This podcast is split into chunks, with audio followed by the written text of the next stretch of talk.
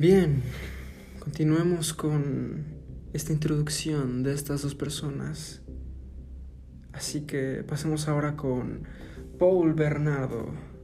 Nace en el año 1963, también dentro del círculo de una familia mm, relativamente normal, sobre todo por parte de la madre. El padre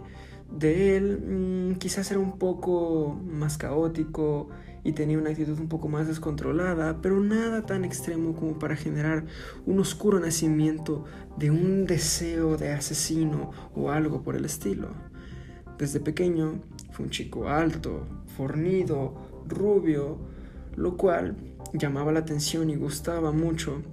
a las chicas, lo cual llevó a que desarrollara una adicción enorme, loca, por la conquista, ¿saben? Eh, cada día necesitaba saber que era gustoso y atractivo por las personas y chicas, hablando específicamente, él, él tenía esa necesidad, esa adicción de sentirse atractivo, de sentir que le gustaba a las demás personas. Em, bueno, este, no hay mucho más que mencionar de él realmente, sobre su vida, una vida bastante normal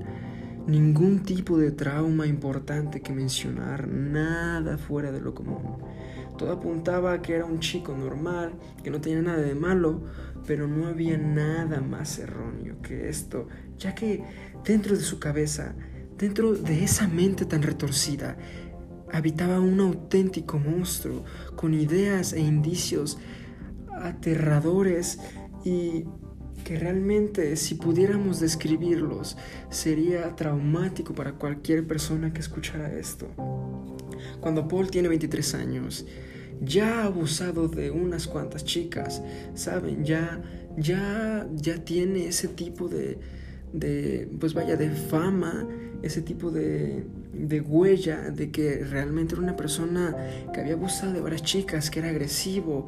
que era un foco rojo para las personas. Pero esta persona por alguna razón sabía ocultar muy bien ese lado, sabía muy bien cómo mentir, cómo ocultar ese aspecto sin que los demás sospecharan. Así que recordemos que estamos hablando de los años 80, era una, una época en la que él, este, él y este tipo de hombres abusadores tenían una facilidad por ocultar todas sus fechorías. Así que, eh, pues Paul tenía tenía este deseo de seguir cazando a más chicas y que poco a poco fue creciendo hasta que lamentablemente conoció a esta chica, a Carla, con la que después haría muchísimos actos totalmente horribles y crueles que en algún momento de este podcast más adelante les voy a narrar.